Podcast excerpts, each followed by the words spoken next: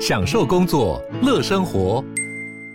就算不在办公室，也能从容应对线上会议。HP Dragonfly 透过专业的 HP Presence 设计，内建降噪及会议快速键，搭配清晰的 Bang & Olufsen 音效，增强音讯及视讯功能。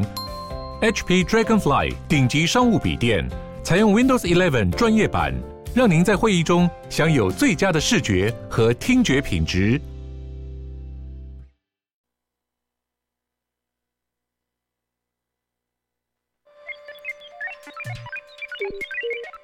你在哪里？你在世界的哪里？台湾又在世界的哪里？男生看世界，带你掌握脉动，看清局势，找到相对位置，定位自己的坐标。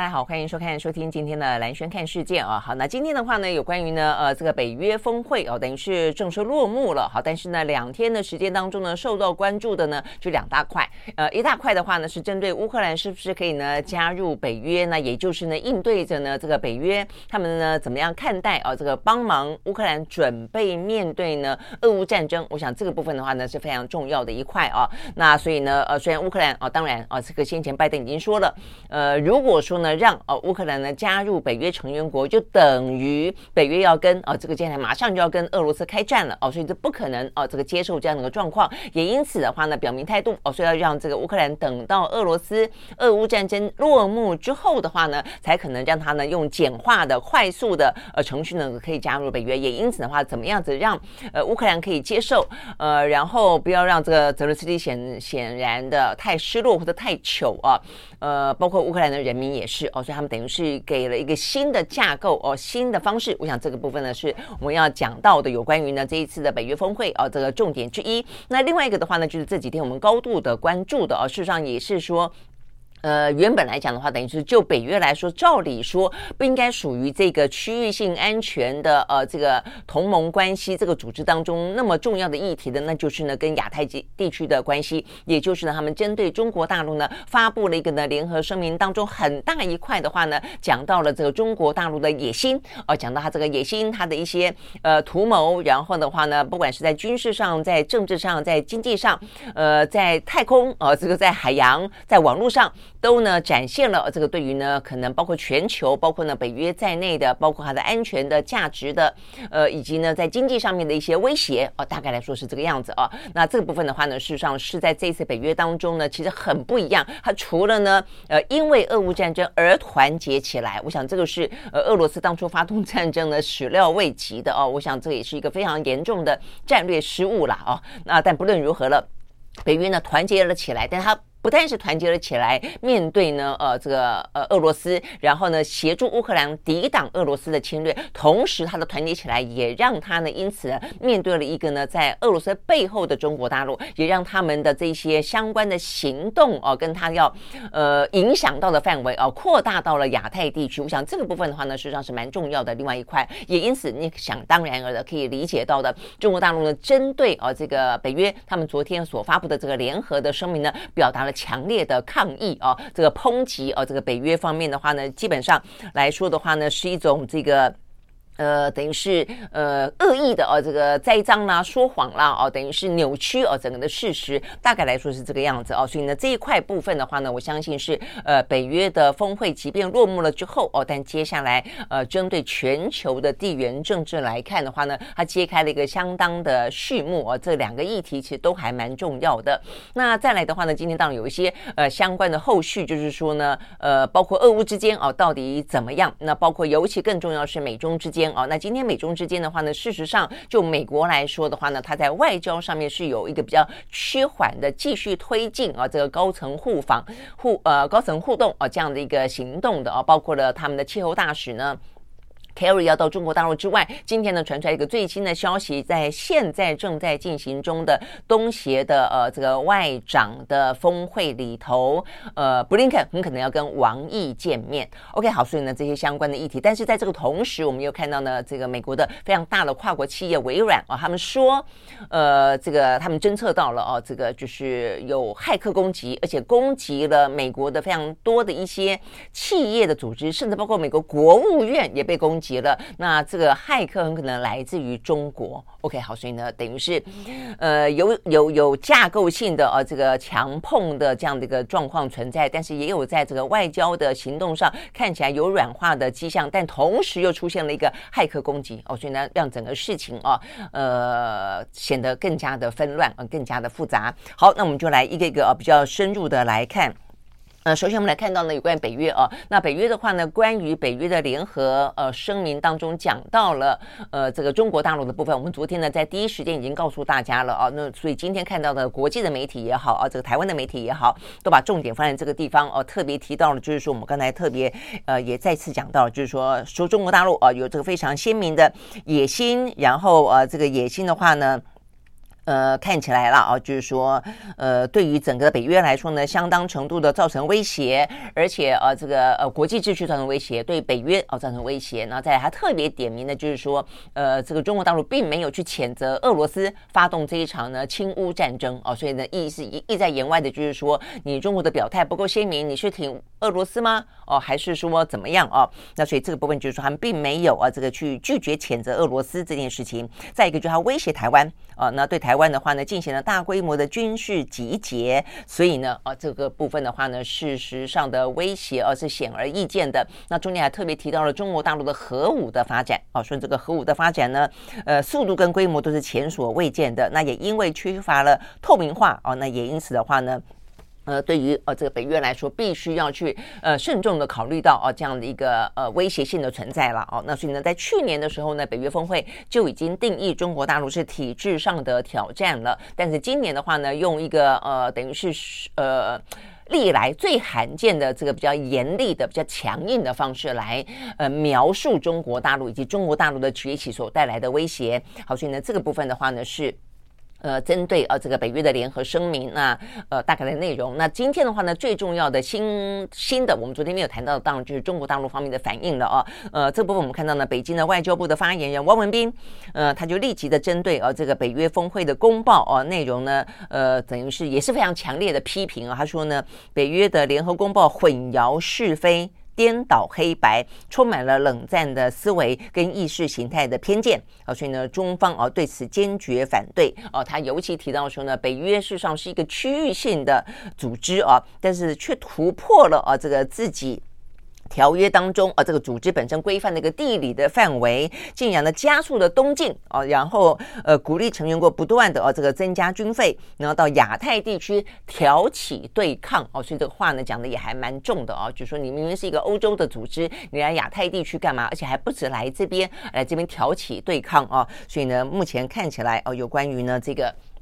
呃，这个北约哦，跟中国大陆在这件事情当中看起来啊，事实上呢，呃，是有点针锋相对的啊。那不只是呢，呃，汪文斌啊这样子的一个呃非常立场强硬的呃回击。另外，我们看到了这个中国大陆，比比方说一些呃官视的媒体啊，像新华社，新华社的话呢，也持续的啊这个呃加重力道啊，这个批评了有关于呃这个峰会的结果啊，说这个北约亚太化。哦，所以呢，这个北约这一次的联合声明显现出来的北约亚太化的这个趋势哦，那说这个趋势的话呢，事实上，呃，是大家没有歧见的吗？呃，未必啊，他就特别提到像法国，法国的话呢就反对这件事情。那我想他特别讲到法国的反对啊，应该就是我们特别提到的，就是呢，北约本来打算啊，呃，设立呃一个东京办事处。那这个设立的话呢，本来在这一次的北约峰会当中想要讨论，想要排进议程，但是呢，法国呢蛮坚决的。反对啊，那这个反对的话呢，实际上在昨天，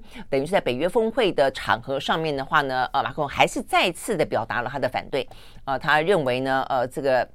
事情本身啊，这个事情的话呢，呃，他也认为啊，这个就是说某个程度来说啊，他认为北约应该专注于保护欧洲这个大西洋区域啊，这部分的话是他们的安全责任，但是呢，不应该哦跨到呢这个。印太地区、太平洋地区啊，他说呢，印太地区不属于北大西洋，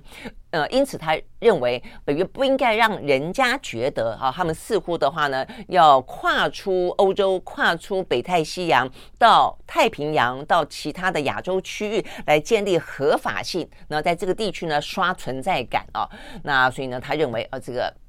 他认为这部分呢是不应该的，而且同时啦，我们也知道这个呃马克龙向来的论调，他就认为说这部分的话呢，你就是你没这个必要去激化啊，这个中国大陆呢对你啊感受到的，就是说你似乎要挑起跟这个中国的对立，而跟中国的对立而并。呃，无异于整个欧盟的发展啊，不管是在安全上或者尤其经济上的发展，这个大概来说是马克宏的论调啊。那所以呢，这个呃，北京方面啊，这个包括呢，这个中国大陆的官媒，他们就特别提到了说，事实上呢，在北约的成员国当中，对于中国大陆的态度呢，而且对北约亚太化的态度，事实上是有歧见的啊。那我想这个歧见最主要讲的呢，呃，就是哦，这个法国。好，但是对于呃这个北约的成员国来说，当然对于马克龙昨天还持了这样的一个反对意见，也相当的不以为然啊，不以为然的也很多。比方说，呃，最鲜明的就是呢，嗯，这个北约的秘书长史托滕伯格了啊。那这个史托滕伯伯伯格我们也描述过哦，说他在北约部分对于对中的立场，他相对来说是强硬派啊，是鹰派。那所以呢，在昨天他也特别提到了啊，有关于北约跟印太地区、亚太地区为什么需需要有一些更紧密的连接，甚至呢，这一次邀请了呃四个来自于亚太地区的伙伴嘛啊，他们又就在伙伴国，就是日本、韩国跟纽西兰跟澳呃澳洲。他说呢，我们这个是对外传递一个讯息，就是安全这件事情不只是区域性的啊，事实上它是一个全球联动性的。就是说，今天中国大陆呢，虽然是在亚呃在亚洲哦，是在印太地区，但是它整个的一些。他们今天讲到了，不管军事上的、政治上的、经济上的发展，呃，事实上呢是全面性的，会影响到全球的啊。那所以呢，他说，呃，这个中国在新的军事能力上面投入的重资，就证明了这一点啊。所以他他也特别提到啊，说他们呃，这个我们预期，哦，就北约预期，中国在二零三五年以前，很可能会在飞弹上面装载了一千五百枚的核弹头，而这个射程可能会远远的到达北美跟全欧。州，也就是呢北约的领土上，哦，所以呢史通滕伯格等于是拿这样子的一个可能的预判跟发展来说明说呢，虽然一个是在北太。太大西洋，一个呢是在呃太平洋，但是呢，并不是呃彼此之间这么的如你想象中的遥远，呃，也并不是它不会相互的影响跟相互的牵连，呃，所以他的意思是，光光是核弹头就很可能会射到呃这个北约去啊。那呃，斯托滕伯格说，北约并没有要成为全球的军事联盟，只是说我们认知到了在亚太地区这个部分，呃，正在啊、呃、这个面临呢全球性的挑战，而这个挑战的话呢，中国崛起是当中相当关键的一部分。OK，好，所以呢，这个大致来看的话，是有关于北约内部啊，针对不管把它叫做北约亚太化也好，还是把它叫做比较实质上的，呃，北约是不是要在东京设一个办事处也好啊，不管从。哪一个方式来讨论这件事情啊？总而言之啊，包括了这北约的联合声明当中，用这么大的篇幅，用这么强硬的态度来讨论中国也好，呃，显示出来的是啊，这个确实内部是有一些歧见，但是就大部分的啊这个呃角度来说，因为毕竟他已经呃发表了联合声明了，而且联合声明当中的措辞确实是严厉的啊，所以你整体来看的话，应该这样说，就是呢，北约确实啊，呃，在面对中国大陆这件事情来看的话呢。呃，不可避免的，未来他会在亚太地区呢扮演他过去从来没有扮演过的角色啊、那所以呢，对于这个反中这个部分的话呢，也等于是美国确实呢成功的啊、这个呃抓住了北约大部分的国家作为他的一个呃盟友。哦，那来面对呢，呃，围堵中国大陆的崛起，我想这个部分是还蛮鲜明的哦。那所以呢，回过头来说，也就是你可以去理解到为什么中国哦，这个外交部长用呃外交部的发言人用这么强硬的态度呃，这个去批评北约哦，说他混淆视听啊、颠倒黑白啦、啊、等等啊。但是摆在眼前的啊，就是所以这这方面的争斗啊，既然双方的认知短期之间已经很难改变了啦，哦，就是说呃，北约跟美国哦，就等于是欧美国家哦。认为中国的崛起呢，危及到了西方世界的体系啊、哦，这个体系的话呢，不管说是安全的体系、价值的体系，还是呢经济上当中的利益，那所以呢，对于中国来说的话，也严重的感觉到它遭到了不公平的对待啊，就是说，为什么你可以崛起，我不能崛起？为什么你可以是霸权，我不能是强权？那所以看起来中国大陆也不打算啊去示弱。对中国大陆来说的话，你可以非常的明显知道，对他来讲，呃，百年来的屈辱啊，事实上呢，在这个时间点上，事实上是对中国大陆来说是最好的一次一个机遇了啊。它的国力，而且是一个综合国力呢，确实是相当的强盛啊。而且，即便他不断的去强调说，他并没有想要扮演一个取美国而代之的那么一个霸权，但是显然的，西方世界并不买单。好，那所以呢，他只好啊，也是采取他这个强硬的态度哦。所以，我想。未来的话呢，你只能说在这样一个比较强硬的各自呃顾各自的呃生存，各自呢想要去呃消灭他们认为的威胁的这样一个强对抗的架构当中。呃，在经济吧，啊，贸易吧，哦，可能可以取求取一些弹性。另外的话呢，在呃若干的呃几个紧张态势当中，避免呢呃一触即发的战争可能，以及呢怎么样去管理冲突，大概来说就是这样的格局了啦。OK，好，所以呢这个部分是有关于呢讲到啊这个北呃北约，它确实啊是呃在这次峰会当中的重要性。我相信在历史当中拉长一点来看也是哦，它重要性在于说呢，它确定了一个它会。呃，蛮积极的，这个参与亚太，跟亚太地区做了一个更紧密的连接哦。那这个连接可能是在。军事上、安全上的连接，我想这个部分的话呢，事实上是这一次北约峰会当中蛮重要的一点。OK，那另外一个的话呢，就是乌克兰了哦。那乌克兰的话呢，今天我们要讲的部分是呢，它看起来呢，呃，给了哦这个两个哦，可能就是取代在这一次的北约峰会当中没有正式邀请乌克兰成为成员国，而让哦这个泽伦斯基或者让乌克兰呢勉强可以觉得呢，虽不呃虽不。满意哦，但可接受的呃一个架构替代性的方案了哦，所以呢，本来泽伦斯基呢在昨天的北约峰会哦，还是有点呃发飙不高兴哦，就是说没有邀请我啊，或者什么之类的，觉得呃这个西方世界国家哦，就是说我们为你付出这么多哦，言下之意是这个样子了啊、哦。但是后来呢，他转而表达呢 对于北约的感谢啊，那对于这些盟国的军援的支持啊，那。原因就在于呃有两个呃两个，那一个的话就我们在昨天讲到的啊、这个部分的话呢是叫做呢呃北约乌克兰的理事会哦、那这个部分的话呢是就北约本身来说，他们哦、等于是特别提到了哦、就是说在峰会的前夕，由北约的秘书长史托滕伯格哦、特别谈到说。呃，一个哦是欢迎啊、哦，这个呃瑞典即将成为第三十二个新的成员国。另外一个的话呢是说，呃，他们把呃乌克兰跟北约的关系从本来委员会的等级升级到了理事会的等级。那这个理事会的等级代表的是乌克兰未来有权利召开会议啊、这个召开理事会议来讨论呢，他们希望啊、这个呃跟北约之间啊、能够有的一些呢合作的关系。那我想这个部分很直接的，就是如果啊如果针对俄乌战争。或者针对俄乌战争落幕之后的乌克兰想要申请加入北约，都可以的。呃，要求召集那么一个理事会，然后呢来讨论哦，跟乌克兰相关的话题。好，那所以呢，这个部分呢，另外再加上说，他们也有说，当这个战争落幕之后的话呢，会用用愿意哦，用简化的方式哦，来加速呃，这个乌克兰呢接受乌克兰啊，这个申请成为联呃这个。成员国的呃这个流程，那我想这个部分的话呢，事实上呢也是啊这个对于乌克兰的一个保证吧哦，那所以呢这个泽伦斯基说，呃乌克兰呢事实上已经是联盟的一份子了啊，因为我们的武器是来自于北约的价值信念，也是来自于北约盟国的提供。那我们正在做的事情是帮忙维系跟防御欧洲哦，所以呢事实上呃其实意思就是说，嗯这个乌克兰对于呃北约来说是不可或缺的啦。OK，好，所以这个部分的话呢，是呃有关于呢北约哦这个所做的一个对于乌克兰的呃等于是折中的呃让他们呢能够安心的一个允诺。那但是针对这个允诺，当然也就是呃暗示了，虽然没有给这个时间了啊，但是也就是暗示了，就是说呃未来啊这个只要是俄乌战争一落幕的话呢，应该就很快的啊这个。嗯，同意啊，这个乌克兰加入北约嘛，啊，所以针对这个事情，呃，克里姆林宫啊的发言人呢已经表达态度了，他说呢，如果乌克兰呢加入北约，会是一个非常危险的境地，这是呢对于俄罗斯的威胁，哦就表明的更是一个俄罗斯的威胁。其实当初哦，当初俄乌战争会发生，也就是因为呢。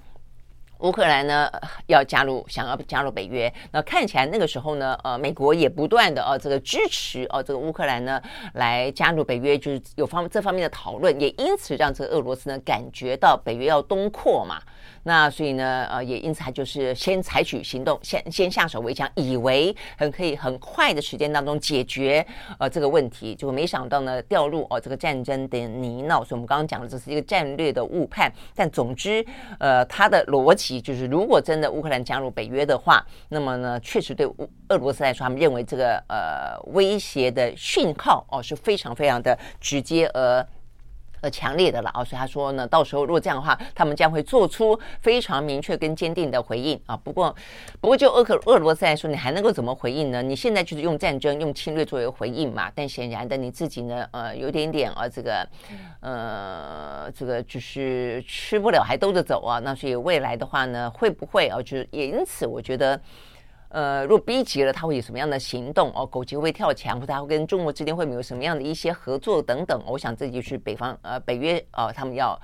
呃考虑哦，也是他们会关注的啦哦。但是这部分我觉得基本上。俄罗斯现在等于只有撂狠话了啊，但是他现在的底气，坦白说不太足以让他撂狠话。好，那我想呢，呃，最关键的就还是美中之间呢，我觉得还美中之间的问题还是一个最最关键的问题。好，那我们刚刚讲到这个是北约，那除了北约之外的话呢，呃，很妙的是哦，这一次的北约他们透过了 G7 的一个呃体系呢，给了乌克兰更清楚的架构。哎，我觉得这点呢倒是啊。呃，也是一个呃神来一笔了啊、哦，所以这部分的话呢是这样子啊、哦，就是说呃北约他们安排了呃七大工业国 G7 啊、哦，他们在场外的时候呢，呃共同达成了一个共识，他们两两两两，就每一个国家七大工业国每一个国家都跟乌克兰呃进行了呃这个双边当中的呃这些呃对谈，呃这个双边的对谈呢都建立了这个机制，那这个机制的话都。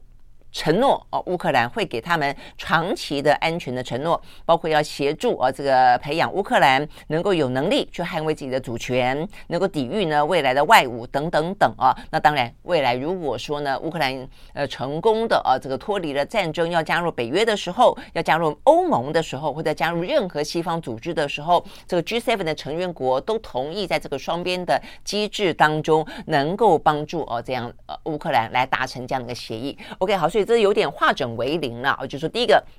我还没有办法让你呢，呃，这个成为北约的成员国；第二个的话呢，北约本身也很难呃提出什么更多的允诺了。但是因为泽连斯基不断的希望有更更鲜明的保证嘛，啊，所以就由 G7 国家，因为 G7 国家呃的成员大概来说，也就是跟北约的成员国相当程度的吻合，呃，那。何况啊，包括呢 G7 当中的日本、韩国，他们事实上也是这一次啊，这个北约所邀请到的亚啊亚太的伙伴嘛啊，各位，所以总而言之，因为成员国的呃重叠的关系啊，所以他们出来保证也也也相当程度的，因为像个小北约的概念啦啊，就是说他们呢帮。北约啊，来允诺这样的一个安全的保证，而且呢，来让啊这个泽伦斯基让乌克兰放心。好，所以呢，这是一个新的啊这个安全架构，而且透过呢两两两两的双边架构，就等于是在这一次的。呃，北约峰会的场边等于有七个，等于乌克兰跟七个国家之间有了双边的安全架构。这七个国家都同意给他我们刚刚讲到的各式各样的安全的军援的。未来呢，如果呃这个乌克兰要加入更多的西方组织的这些呢，他们的协助，大概来说是这个样子哦。好，所以呢，这个部分的话呢，也难怪让泽伦斯基呢昨天终于露出了啊这个。比较轻松的笑容，而且呢，呃，话锋一转啊，转而呢去感谢啊，这个呃，感谢啊，这个北约啊，给他呢更多的帮帮助啊，这个更多的支持。OK，好，那所以呢，目前看起来啊，是是这样的一个状况啊，所以呢，这个北约峰会大概就是定了一个调了啊，这个接下来的话呢，尽可能会希望促成也乐见啊，这个俄乌战争能够落幕，然后落幕之后的话呢，可能就是乌克兰可能就要去申请加入北约，那但是。啊，我觉得还有中间有一个伏笔啦。我觉得这个伏笔呢比较特别啊，就是说，如果说真的乌克兰加入北约之后，俄罗斯还是我们刚刚讲到，它有这么多的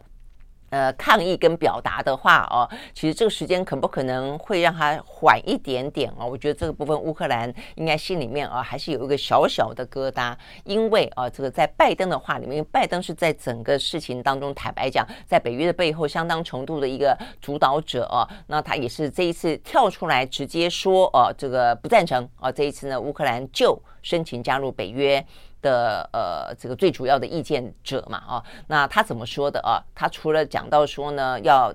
战争落幕之后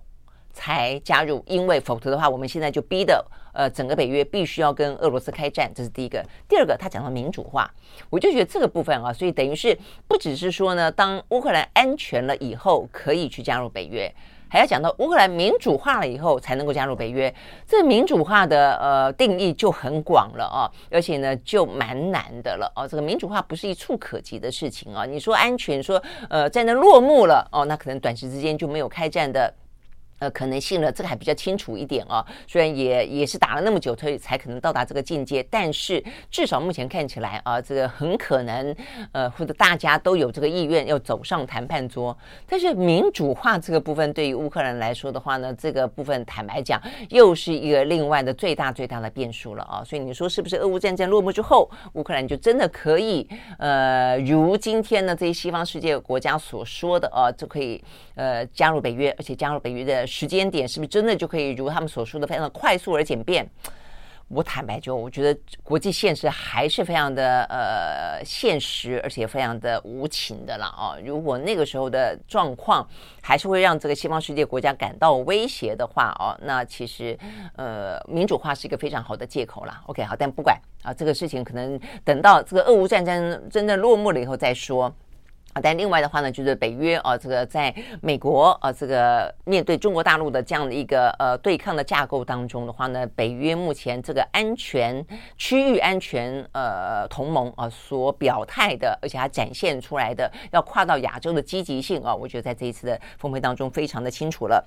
好，所以呢，这个是我们今天看到跟北约啊相关的话题。那呃，除了呃这个北约之外的话呢，我们今天也看到啊，像是德国哦，德国他们也在这一两天啊，他们第一份的中国战略将会要出炉。好，那这个当中的话呢。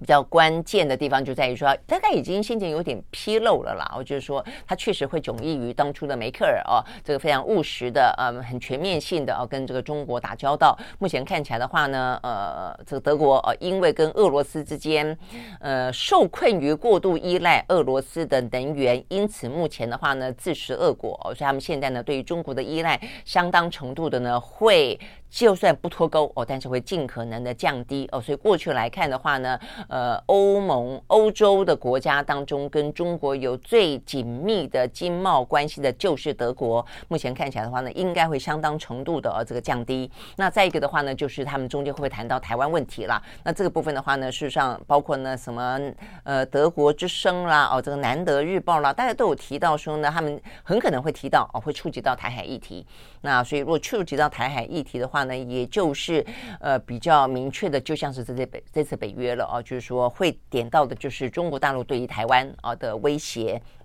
好，那我想这个部分的话呢，啊，也是啊，这个受到蛮高度关注的，因为毕竟啊，这个德国是欧洲最大的啊一个呃这个经济体嘛，啊，OK，好，所以呢，这个大概是跟欧洲的国家有关。那再来一个的话，就是在这样的气氛当中啊，呃，也还是有一些啊，这个除了北约的表态之外，其他的一些呃零零星星的行动，似乎也证明了西方世界国家为什么会看待中国大陆是一个威胁。呃，首先的话呢，就我们刚刚讲到的，呃，美国方面啊。说呢，有二十五个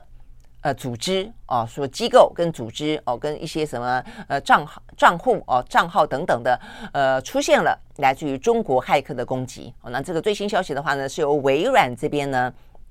呃来发布声明的哦，那是他们所侦测到的。那呃国务院美国国务院啊也证实，他们六月份就已经呢侦测到了一些异常的行动，但他们不愿意说他们是不是呢呃可以呃。知道啊，它的背后的组织者是不是中国大陆？哦，但是呢，微软的说法是是中国大陆。OK，那他的说法是说呢，是一个来自于中国大陆，被称为 Storm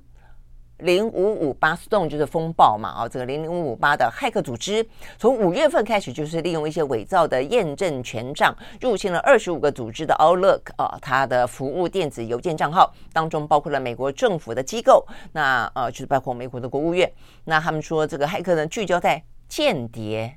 行动，呃，包括入侵电子邮件的系统是来目的是来收集情报的啊。好，那所以呢。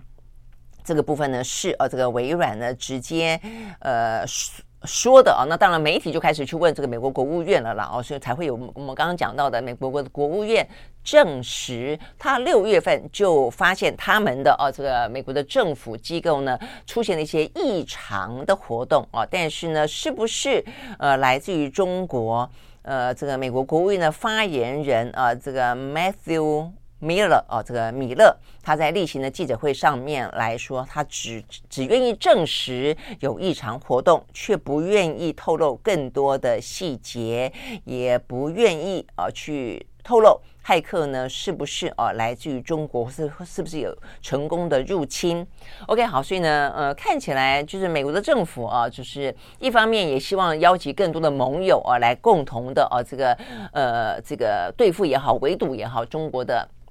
在特定的领域当中的有国安威胁的呃这个崛起，但是呃针对一些事件，他又嗯好像呃不愿意让这个事情发展的这么的尖锐啊，呃就像是间谍气球第一时间哦，你看到这个拜登的反应，基本上来说事实上并没有很尖锐的啊，所以我觉得这一次的所谓的呃这个微软说的中国骇客啊，以这个呃进行间谍工作为主啊为目的，而且还侵入侵到了美国的政府。哦的这些 Outlook 的邮件，哎，但是呢，这个美国的发言人啊，呃，他嗯，并不愿意去证实哦，说是不是中国，所以看起来的话呢，很显然的，他也还是不愿意啊，这个去呃跟中国大陆有过过度直接尖锐的啊，这个再一次的冲突了哦。OK，好，所以讲这是美国。那另外一个的话呢是英国，英国的话呢也出现一个事情啊，这个事情呢看起来是呃。跟香港有关啊，那个香港，因为香港政府不是这过去这几天啊，还不是发布了针对八名的流亡海外的啊这些人士进行通气吗？那呃，英国的话呢，邀请了中间两个。哦，他们呢在英国的国会啊，这个举行听证会，谈有关于呢香港的民主、香港的自治。那没想到呢，这个呃看起来英国的媒体啊，这个披露说呢，有一个自称游客的男子啊，试着要去渗透这个听证会啊，那但是被阻挠下来了。那他们就说呢，这个。包括一些呃英国的非政府组织啊，就支持这些呢英呃香港的流亡人士啊，这些呃流亡人士的啊这些机构都说啊，这个自称为游客的啊这个男子应该是啊来自于中国的间谍，那呃就是。可能是情报情报人员了哦，那但是他也好，他也没有说坚持要进去了。他被发现被觉得，因为他们说这个呃会议哦，这个本身是相对来说并不是一个全然的开放的哦，那所以的话呢，并不是没有遭到邀邀请的人是不可能进去的啊。那所以的嗯，因为这个男子拒绝透露他代表的机构，呃，OK，而且他宣称他是被引导到这个会议室的啊。那 OK 是一个导览的呃行程，那所以总而言之，呃，跟这个主办单位僵持一段时间之后的话呢，这名男子选择离开现场，哦，但是呢，英国方面哦，他们也就呃。批评了啊这个事情啊，认为是一个可能中国间谍啊，佯装游客，而且呢，呃，继续的对于啊这些在香港主张民主的民主分子啊，这个呃进行一些海外的迫害啊，等等等。那我想这个部分的话，你可以去反映出来啊，就是说这一些不管是来自于美国、来自于欧盟的一些欧洲的一些国家，呃，他们对于中国大陆啊这个所保持的态度，或是他为什么觉得啊，他可能对于一些呃军事啦，呃。网络啦，啊，这个民主啦，有些危害的理由啦，哦，OK，好，但是反过来说，我就说这个事情啊，很多事情可大可小，可轻可重。我坦白讲，尤其美国，我觉得很明显，都在他自己的，呃，都看他的自己的高兴，看他自己的利益啊，符合他的利益的时候呢，他就会呃，这个呃，可能是隐隐而不。不显，或者说呢，就就呃沉默以对哦。但是如果说他需要把事情闹得很大哦，拿来当做一个筹码去跟这个中国大陆哦这个进行批评或者进行交易的时候呢，他又会把它闹得很大哦。那所以呢，像现在这个时间点上啊，因为哦这个美国的气候特使 Kerry 啊正要到呢呃这个中国大陆访问，那尤其另外一个还有这个最新的讯息是来自于王毅啊，王毅的话呢，很可能会在这一次的。呃，东协啊，这个东协的外长会议当中要见面，呃，也因此的话呢，嗯，希望啊，这个铺陈出来的高层的互动的友好的呃气氛啊，所以呢，目前看到针对这个骇客行为，其实美方呃就看起来并没有要直接的啊去谴责中国，是直指中国啊，所以我觉得这部分事实上呃。在国际政治上面，我们看的也蛮鲜明的了啊。OK，好，所以我们来看这个，呃，目前呃，美国方面的话呢，至少在高层的外交当中，希望呢有所推进，希望呢有一个比较和缓的氛围啊。目前的一个最新的状况，第一个就是呢，carry 啊，这个 carry 的话呢，将在。十六号到十九号要访问中国大陆哦，然后这个部分的话呢，呃，就是第三位了嘛，这个继布林肯跟这个呃叶伦之后就是他了。那这个部分的话呢，是说呢，呃，我看看哈，他们就说呃，Kerry 在今年一月份的时候呢，就已经跟中国大陆的气候气候特使哦，这个谢振华见过面，所以呢，呃，这一次见面啊，希望可能可以谈到更多的、更具体的啊一些呢气候变迁当中怎么样减碳。啊，这个减少呢，呃，这个碳排放啦、甲烷排放等等的这些合作的空间啦，哦，那就这个拜登的政府来看的话呢，他们官员啊，这个针对这段时间，我相信美国媒体跟西方媒体也关注了，就说你一方面看起来好像动作很强硬、很紧，然后呢，不断的呃这个呃纠结呃这个北约，然后也做出这么一个呃。历来最强硬的呃这个联合声明，二方面对于这个中国大陆的禁令不断的扩大，诶，但是另一方面又来一个软的部分哦，到底是怎么回事啊？那我看这个呃西方媒体的报道讲到说呢，美国官员说啊，他们说呢，呃，今年夏天的啊这个访问，呃，事实上呢都是啊这个都是为十一月份的拜习会的可能性来进行铺路。那目的的话呢，当然就希望说让美国的选战。在白热化之前啊，让这个两国关系能够有一些比较坦诚的，或是呢能够设立若干的默契跟护栏的这样的一个呃状况。呃，发生了哦，因为呢，你可想而知，在美国的总统大选的时候，那个时候呢，反中大概就是比谁比较反了吧？哦，就是说它的强硬的程度跟尖锐的程度的话呢，会随着选举的推进会来得更加的呃难以控制哦。那所以呢，还不如就趁这样的一个选举白热化之前，美中之间实质当中能够谈到一些呃这个呃管理冲突、设置护栏的状况的话呢，事实上最好是在。今年夏天能够完成最好，我想这个是美国官员他们的意思了，他们所期待的。所以呢，这段时间看起来很积极的铺陈啊，这样的一个状况，一直到呃，如果它是一个高峰哦，拉到呢这个拜协会啊，这个。看起来作为一个拜登啊，这个最完美的啊，这个参选的一个一个姿态啊，那之后的话呢，呃，就明年再说了，明年可能会会是另外一场啊不同的啊这个针对中国议题的讨论了啊。那这是呃讲到美国官员啊去描述这段时间以来啊这个所谓的美国方面不断的 push 啊，希望能够争取到呢高层的啊这个互动。的一个呃状况，好，那的一些想法啊，那实际上目前看起来的话呢，如果说就这个目前的呃讯息来说啊，就是就是特特别包括我们讲到的是王毅啊会跟布林肯见面来看的话呢，事实上中方啊应该也不排斥啊，呃在那么一个呃硬碰硬的过程当中，能够有一些比较趋缓吧，因为比较。比较特别的地方在于说啊，因为本来照理来说，如果在这个东协外长会议当中，不会是王毅跟布林肯见面，会是秦刚。然后呢，昨天就已经有个很特别的讯息了啊，在这个还没有确定说王毅要跟布林肯见面之前，昨天突然传出一个讯息说，哎，秦刚最近身体不舒服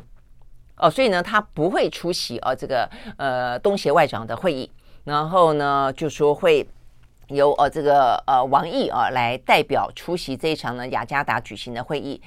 诶，那个时候呃就觉得诶奇怪，秦刚怎么前几前段时间好像看到他不管呃这个就是一些呃国际之间会面啦，哦，包括也是也就是见布林肯嘛，哦，不也才才见过吗？也没看到他呃这个有什么样的身体微恙啦，哦，那他事实上坦白讲，哦，这个秦刚也好，哦，这个李强也好，最近这段时间都还蛮马不停蹄的哦，在这个国际的舞台上面很活跃的哦，哎，突然之间呃说他到他身体不好了哦，有王毅，哎，然后呢这个王毅的安排一出来之后，今天马上就出来说，哎，要要跟布林肯见面，所以我是有点。怀疑啦，哦，就是说，其实他真的是可能为了哦，这个接下来十一月份啊，这个拜习会，呃，可能的铺陈，因为呢，他如果是确定习近平要去呃这个旧金山出席十一十一月份的这个 APEC 的话，哦，这个以美国为东道主的话，他可能必须要去。谈到的啊，这个预备的，呃，我想可能不只是这个周边的事务上的事情，有更多的呃高层的话题，可能必须要啊，王毅部分必须要跟呃布林肯确认拜登啊，能够在哪些部分啊有所退让也好，双方有所沟通也好，彼此间有所妥协也好啊，因为不可能说。呃，一场见面只成就了你拜登，对习近平来说毫无好处嘛？哦，那我想呢，这个呃，王毅的等级是能够处理到更高的了哦，因为王毅是中国大陆对外啊外事处的主任哦，他这个部分是来得更高的，所以会不会是因为这样的关系啊？所以突然之间呢，秦刚称病啊，让这个王毅跟布林肯在呢今天的时间十三号稍晚应该会见面，我觉得这部分的话呢还蛮值得观察的哦。好，所以呢你会看到呢。呃，这段时间以来，一方面呢是强强当中的啊，这个部署跟对抗的态势看起来呢愈发的升高哦，那也有一些零星的事件呢堆高了哦，这样的一个呃，可能彼此之间紧张的气氛。但是啊，这个在高层的外交部分，美中间确实看起来呢，呃，双方有在啊这个相互铺陈了，不管是中间穿插的黑脸白脸啦，哦，那这个呃时而稍微的啊这个紧绷，但是啊目前来。来看这个往这个方向去走，双方都有意愿呢，排除若干的障碍。这件事情看起来呢是哦是有在进行当中的。OK，好，所以呢这个部分的话呢是有关于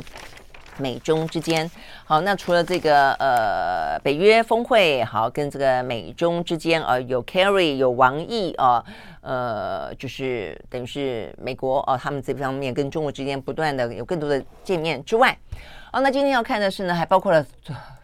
北韩，北韩发射飞弹进行，当然可想而知啊。这个呃，日本啊，这个南韩啊，都人在立陶宛去呢，通过视讯召开了紧急的安全会议啊。因为呢，啊，这个嗯，北韩发射的这个长城的弹道飞弹啊，说飞了这个七十四分钟，然后呢，飞了一万五千多公里啊。那真要的话呢，是可以打到呃美国去的啊。那所以这个部分的话呢，包括呃日本。南韩跟美国都表达了非常强烈的啊这个谴责，嗯，就是这样，就是谴责了哦。那而且你可以想象的，就是说呢，这个谴责就是。虽然呃，现在眼前的话呢，呃，南北韩哦、还是不会成为立即的这个威胁，还就在那边叫叫叫啊。那但是当然，你还是还是要避免它一个可能的呃擦枪走火的可能性之外，我觉得另外一个比较呃有意义的，而且越来越清楚的，当然就是在西方世界国家当中，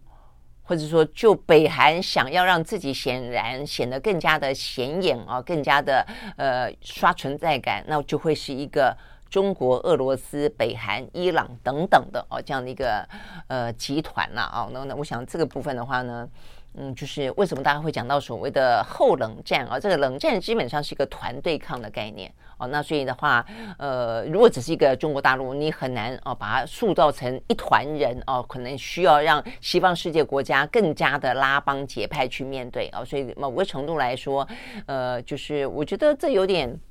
真的有点像自我。呃，实现式的预言啦，就是说，其实这个事情是你说。中国大陆一开始就想要主动的去拉俄罗斯啦，呃，这个北韩啦跟伊朗嘛，也未必哦，他们也有各自各自之间的一些呃问题存在啊，就是一些呃不同的啊，就是嗯评估利弊得失哦。但是因为西方世界国家，因为美国不断的啊去去收紧啊这个对于中国的或者去加大啊这个围堵它的力道的时候，对中国来说，它当然必须要有其他的盟友啊，所以你有看到中国也因此哦从一开始跟俄罗斯之间其实。没那么近的，尤其跟北韩啊，跟北韩虽然叫做兄弟之邦，但你记不记得在那段时间，在川普在任的时候，这个金小胖呢，突然之间像发了疯一样的不断的啊这个挑衅的时候，基本上习近平是采取一个比较冷淡的方方式啊，他没有要跟西方世界国家对立，他没有要啊这个。那么鲜明的挺啊，这个金正恩这些呢，呃，比较狂妄而疯狂的行为的哦，但是呢，也随着到现在为止，基本上他也没有挺了。但是我的意思说，呃，随着呃这个西方世界对于中国的呃警戒心跟围堵心越来越大哦，其实你不可避免的发现，全世界的这样的一个地缘政治的的发展，它就真的就是因就是。就是主动被动的，它也就成为了呃比较团跟团的这个对抗了啦哦。那呃当然还是有很多国家在在这个团跟团当中，企图的要杀出血路来，要维持自己的一条活路，那要找出一个自己的战略空间。我们讲过非常多次，那对我们来说最重要的是台湾啊如何找出我们的战略空间。好，所以呢这个部分的话呢是讲到北韩啊的这个相关的动作。好，那我们看到呢，在国际之间啊，我们当然也看到大家的嗯，像是北约啊，他们针对呃，我们我们刚才特别提到的啊，这个《纽约时报》它报道了有关于呢，呃，Kerry 啊，还包括了王毅啊，他们觉得为了稳定美中关系啊，拜登很显然的寄望于高层外交。好，那所以这部分还做了一个相当程度的报道，都希望呢能够呃为两国啊的关系建立新的基础。那 OK，再来的话呢，啊，不过呢，这《华尔街日报》它就是，呃，今天比较主要的，它就报道了这个中国骇客入侵了美国的商务部长雷蒙多，还有呢这个国务院官员的电邮的账户啊。OK，哦，这个有雷蒙多哈，所以呢，这有点点伤脑筋了啊，因为接下来。如果呢，美中之间的高层啊，这个呃访问的话呢，沟通的话呢，其实下一个啊，呃，就是照理来说就是雷蒙多了啊。那但是如果说中国骇客啊，这个入侵了呃雷蒙多的账户啊，这件事情是确认的，而且呢，有什么样的一个更呃积极的这个间谍行为的话，会不会打坏了哦这个呃这样的一个氛围？我觉得这一部分又是出现一个插曲了。好，我想这些部分的话呢，都是呃这个在。接下来看起来会有一些后续发展的啊，尤其是现在看起来北约啊这个峰会是落幕了，呃，但是呃有关于微软啊讲到中国骇客入侵这件事情，会不会让啊这个美国，因为美国的这个总统大选的氛围，坦白讲，呃，明天会更炽热了啊，但现在也开始有有点出来了，会不会拿这个啊来作为话题啊，这个要求拜登政府硬起来啊，作为呢这个呃共和民主两党的啊这个斗争的。这些呢，呃，谈资啊，这个材料，我觉得这部分也要看看一些相关的后续哦，以及美国的政府呢，采取了一些什么样子的一个对应的方式啊，是把它给小题大做哦，还是呢，呃，就是让它哦，这个呃，局限出它可能的一个影响性？我觉得这部分就会反映出来啊，这个呃，美中哦，美国对中国的呃策略哦，跟它可能的战术。好，那除了这个之外，最后我们要看一个新闻啊，是比较。乐观一点点的哦，那就是经济了啊。这个经济的话题当中，呃，美国的哦，这个嗯，通膨的数字啊，我们昨天前天才讲到说，呃，中国大陆的通膨数字超级低。哦，所以呢，很可能会通货紧缩。那美国的话呢，虽然有稍微的缓和哦，但是呢，好像还是一个呃，在一个呃，必须还要继续的去观察跟继续的想办法哦，要让它再低一点的这样的一个情况哦。但是今天呢，最新的这个数字出来哦，这个美国的 CPI 哦，他们呢算是这段时间以来的最低了哦，它已经掉到了年增率百分之三。呃，在去年。最高峰的时候，它都达百分之九啊，那所以一路掉掉掉掉百分之六、百分之三，那今天到了百分之呃百分之五，那今天到了百分之三，但是它的核心 CPI 还是有百分之四点八了哦。不过呢，就算四点八也相对来说算是比较低啊，所以呢，等于是。呃，拜登政府啊，显然在打击通膨这件事情算是啊有有成效啊，但只是这个成效的话呢，可能还有一段距离啊，这个距离它呢完完全全停止升息啊，所以目前看起来的话呢，呃，上一次的暂停升息之后，大家都预估啊，在这个七月份啊，七月份。嗯，大概就是下个礼拜吧，哦，它的呃联准会的会议应该要恢复升息一次。那即便今天出现了一个呢，让他们觉得哎，市场上面突然间很乐观的、比较乐观的一个呃 CPI 跟核心 CPI 的数字哦，但是呃，应该不至于说可以开心到说七月份就不升息了啦哦。但是呢，这个趋势本身哦，看起来的话呢是还不错的。好，所以我们看到呢，这个北呃白宫首席的经济顾问啊、哦，他也说。呃，就虽然呃，这个外界不断预测哦，这个美国经济衰退的到来，但是现在显然看起来，呃，美国的通膨率是有在下降的，呃，美国的经济复苏实际上是稳固的啊，所以一切都归功于拜登的经济政策。你看这个话听起来，选举是应该要到了吧？啊，对不对？好，那再来的话呢，另外一个话题就是关于这个 AI 啦，啊，这个 AI 的话题，也就是呃。目前看来，今这个今呃科技的啊这个新的趋势的发展，爆发性的成长的事情，呃，事实上是今年啊这个在地缘政治之外啊另外一个很热的话题，呃，但是啊这个微软虽然呢呃大笔投资了啊这个 Open AI，因此看起来呢像是这个这一波 AI 当中的领头羊，但是 Google 马上的啊也就是毫不退让，很很积极的啊也在部署它的 AI 生成式 AI 啊这个的应用。那今天最新的消息是特斯拉。特斯拉的话呢，马斯克哦，他先前本来不是还说，呃，认为哦，这个 ChatGPT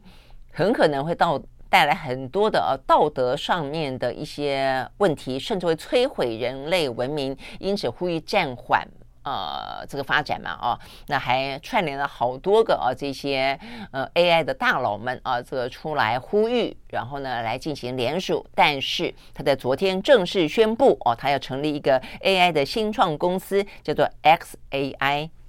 好，那这个部分的话呢，呃，他的说法是说，呃，不是不是只有哦那么低层次的讲到这个 AI 的啊这个生成式语言模式的应用而已。他说呢，我们的目的。要了解宇宙的真实本质，然后的话，他们啊，网络非常多的美国科技巨擘的工程师来共同组成。那但是他说会这样说啦，市场的预期哦，都认为说他接下来应该会打造哦，可以跟这个 Chat GPT 来相较劲的产品。哦所以目前看起来的话呢，光光是在 AI，光光是在美国，呃，微软、Google 跟呃这个呃马斯克啊，又形成了非常的呃这个。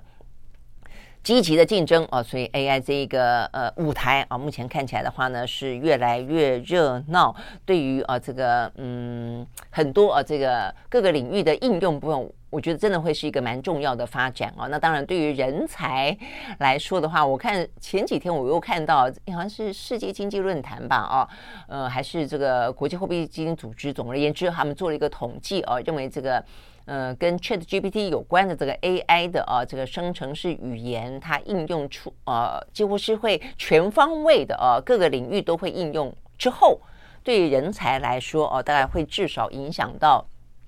五分之一、四分之一有这么多啊，那至于只是说这个影响，当然啊，就是说它可能会呃让突然之间啊，大家呢会呃集中哦非常多的啊一些火力去聘请啊这些工程师啊，所以短期之间的工程师啊，呃跟 AI 有关的工程师的话呢，会非常非常的炙手可热。但是呢，也因为这样的关系啊，接下来呢，当它应用成熟，开始呢，哎上手了之后啊，有一些工作应该是会被取代。啊，我想这部分的话呢，呃，嗯，应该是一个蛮清楚的发展啊，但是也会有更多的工作被创造。我想这个部分呢，也会是一个很清晰的路径。OK，好，我想呢，这个部分的话呢，呃，是在啊，这个一方面，呃，战争、地缘政治的紧张，而让大家觉得非常的呃烦忧哦。但另一方面的话呢，AI 的发展当然就两面刃了啊。那呃，有它的好，也有它短期之间可能会是一个阵痛。但就长期来看的话，或者就整个的呃发展来看的话呢，呃，我看到非常多的呃这个领域哦、跟行业其实都蛮期待啊、这个等于是就现有的发展上面加上 AI 的协助，会让呃每一个领域当中都会有一个比较大跃进式的啊、一个新进展。OK，好，所以呢，这是我们今天看到比较重要的啊、这些国际的新闻，提供给大家。好，那我们明天同一时间再会喽，拜拜。